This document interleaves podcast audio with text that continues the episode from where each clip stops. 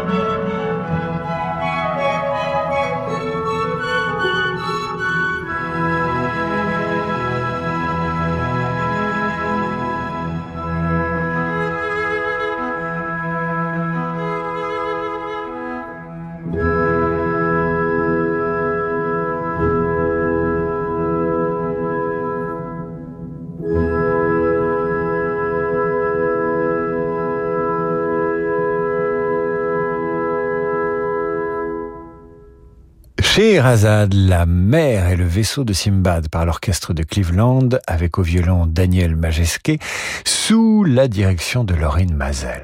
L'Orient et la Méditerranée dans la musique classique, c'est ce soir sur Radio Classique, un thème qui a inspiré largement les compositeurs. Voici maintenant, par exemple, une œuvre tirée du folklore traditionnel arabo-andalou, ça s'appelle Une nuit si longue.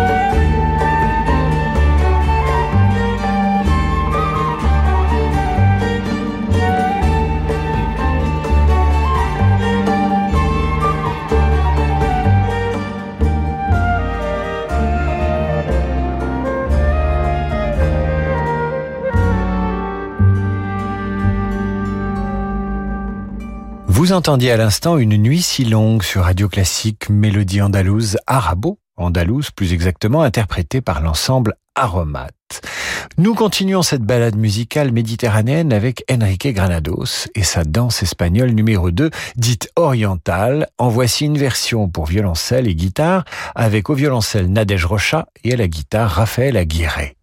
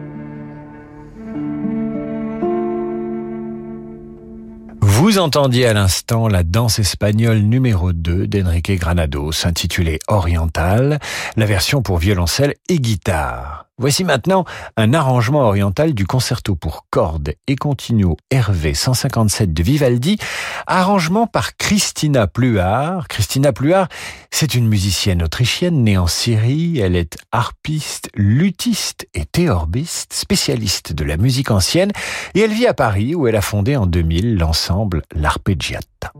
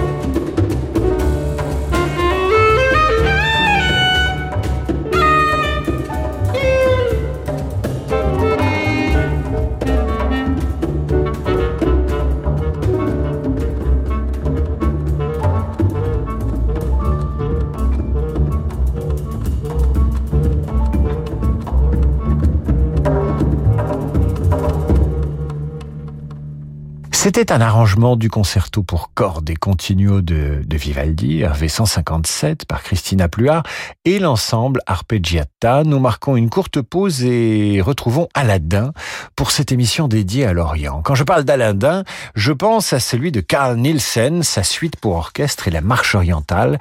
Ce sera juste après la coupure. Jeudi, Radio Classique met à l'honneur l'Orchestre national de Lille. Pour cette nouvelle saison, leur programmation éclatante vous plongera dans un répertoire foisonnant sous la direction d'Alexandre Bloch. Mozart, Bernstein, mais aussi des sonorités jazz et de la musique populaire des Balkans. Pour tout savoir sur la nouvelle saison de l'Orchestre national de Lille, ne manquez pas la journée spéciale jeudi sur Radio Classique. Commerçant, taxi, indépendant, choisissez la simplicité. En passant au lecteur de carte bancaire SumUp à partir de 29 euros seulement, sans frais mensuels. Et pour réaliser des ventes en toutes circonstances, les solutions de paiement à distance sont incluses. Rendez-vous sur sumup.fr. Parce que le monde change, InVivo, Union nationale des coopératives agricoles, accélère la transition du secteur agroalimentaire en déployant des solutions et des produits innovants et responsables. Pour en savoir plus, retrouvez Fabrice Lundi dans l'intelligence alimentaire en question, chaque jeudi à 7h30 sur Radio Classique. Dans un lieu d'exception, aux portes de Paris, l'Orangerie de Sceaux accueille depuis plus d'un demi-siècle les concerts de l'Orangerie de Sceaux, le festival. À l'affiche de cette nouvelle édition, Bruno Rigouteau, Pascal Amoyel, Marc Coppet, le quatuor Diotima, le trio Chausson, le quatuor Van Koyk, mais aussi une touche de cabaret, une bouffée de crossover jazz classique et un spectacle famille. Rendez-vous jusqu'au 26 septembre au concert de l'Orangerie de Sceaux, le festival. Détails et réservations sur festival-orangerie.fr. Raoul Dufy célèbre Paris dans l'exposition qui lui est consacrée au musée de Montmartre. L'exposition vous entraîne sur les pas de ce jeune artiste normand, ébloui par la capitale au début du XXe siècle et les panoramas de Paris du haut de la butte Montmartre. Parcourez l'exposition à la découverte du Paris qui l'a inspiré. Les ateliers parisiens, l'opéra, la tour Eiffel, le Panthéon, les balades en canotage. Dufy réinvente la capitale. L'exposition Le Paris de Dufy jusqu'au 2 janvier au musée de Montmartre. Tu sais, j'ai fini mon testament. Et alors? D'abord, j'ai préservé mes proches, et puis j'ai pu faire un leg à la Ligue contre le cancer. Tu y tenais, hein? Bah forcément. Si j'ai vaincu mon cancer, c'est aussi grâce à eux. Maintenant que je suis soignée, c'est à moi de soutenir la Ligue. Tu as raison. Et puis, tout ce que tu lègueras à la Ligue permettra de faire reculer la maladie? En plus, la Ligue est reconnue d'utilité publique. La Ligue contre le cancer est le premier financeur indépendant de la recherche contre le cancer. Grâce à vos legs, assurance vie ou bien immobilier, nous pouvons aider les personnes malades. Merci. Simone a 94 ans. Elle est en bonne santé, mais il y a des choses qu'elle ne peut plus faire. Sa fille Aude passe chez elle tous les soirs après le travail pour lui faire ses courses et vérifier que tout va bien. Un jour, elle décide enfin d'appeler Petit-Fils. Grâce à Petit-Fils, une auxiliaire de vie professionnelle vient chaque jour chez Simone lui préparer son dîner et passer la nuit avec elle. Petit-Fils, l'aide à domicile sur mesure pour les personnes âgées. Petit au pluriel, fils.com. Radio classique. Annie Dupéret nous parle de SOS Village d'enfants. Dans une famille, le lien qui unit les frères et sœurs est indéfectible, surtout si leurs parents sont absents ou défaillants. Dès lors, comment imaginer les séparer? Chez SOS Village d'enfants, les enfants que le juge décide de placer pour leur protection grandissent ensemble. En préservant les fratries, SOS Village d'enfants permet aux frères et sœurs de se soutenir mutuellement. Construisez le monde de demain en aidant les enfants d'aujourd'hui. Pour donner ou léguer à SOS Village d'enfants, rendez-vous sur sosve.org. David Abiker sur Radio Classique.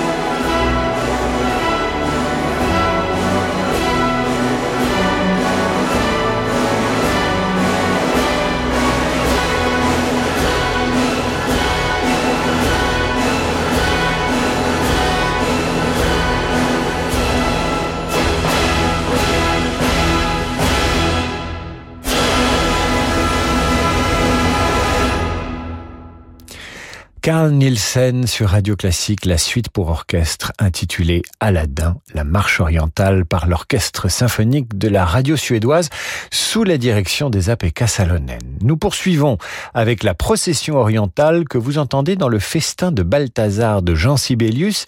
Il s'agit d'une musique de scène qu'interprète l'orchestre de chambre d'Écosse sous la direction de Joseph Svensson.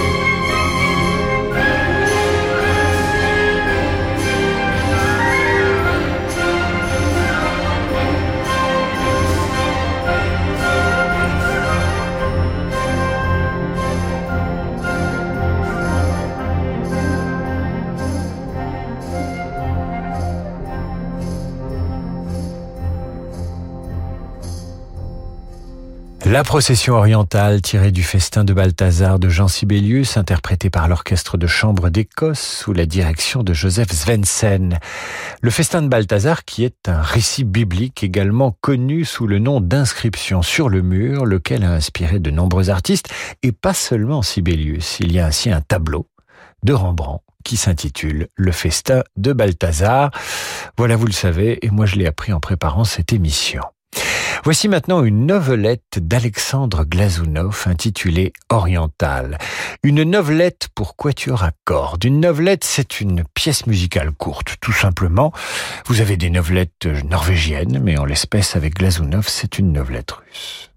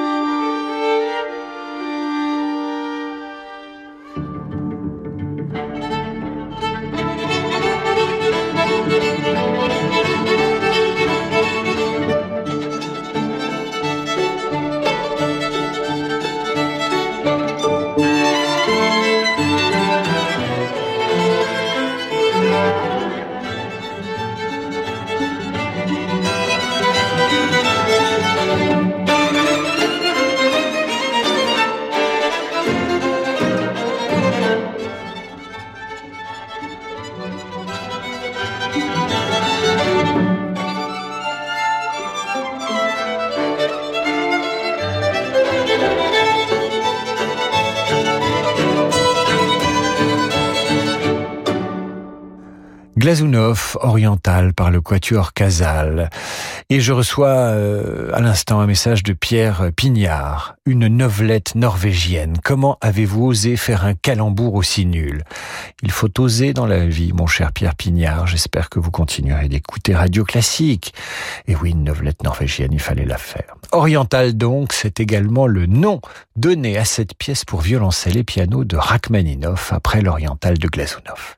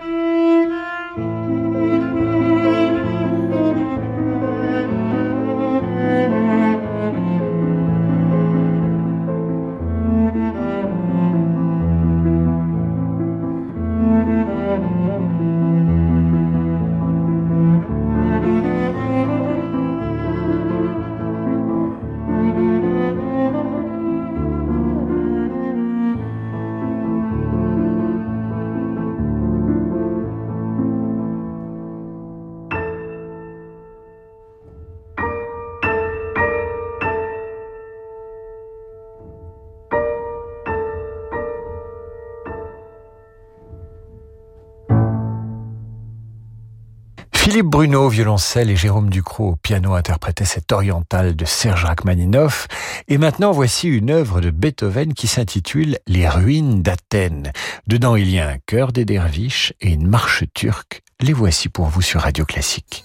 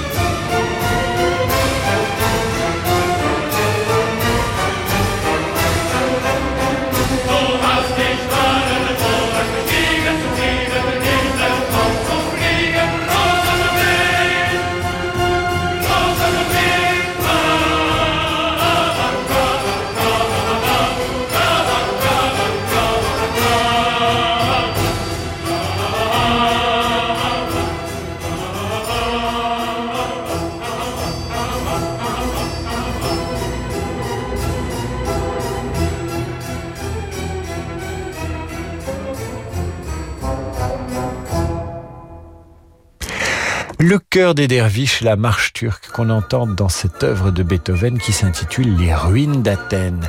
Le tout interprété par le RIAS Kammerchor et l'Orchestre Philharmonique de Berlin sous la direction de Claudio Abbado.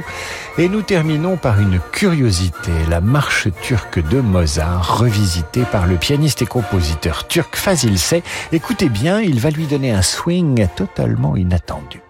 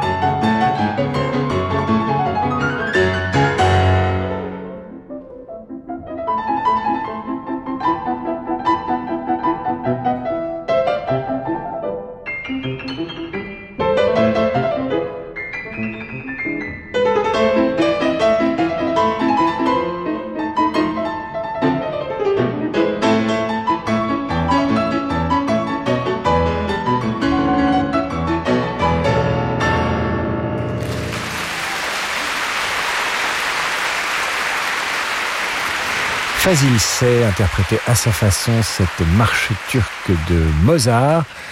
C'était la conclusion de cette émission. Euh, je vous retrouve demain, 8h30 pour la revue de presse et ensuite à 18h pour demander le programme. D'ici là, vos messages sont évidemment les bienvenus. Vous passez par radioclassique.fr ou david.abiker.radioclassique.fr. Tout de suite, c'est l'heure du jazz avec Laurent de Wild.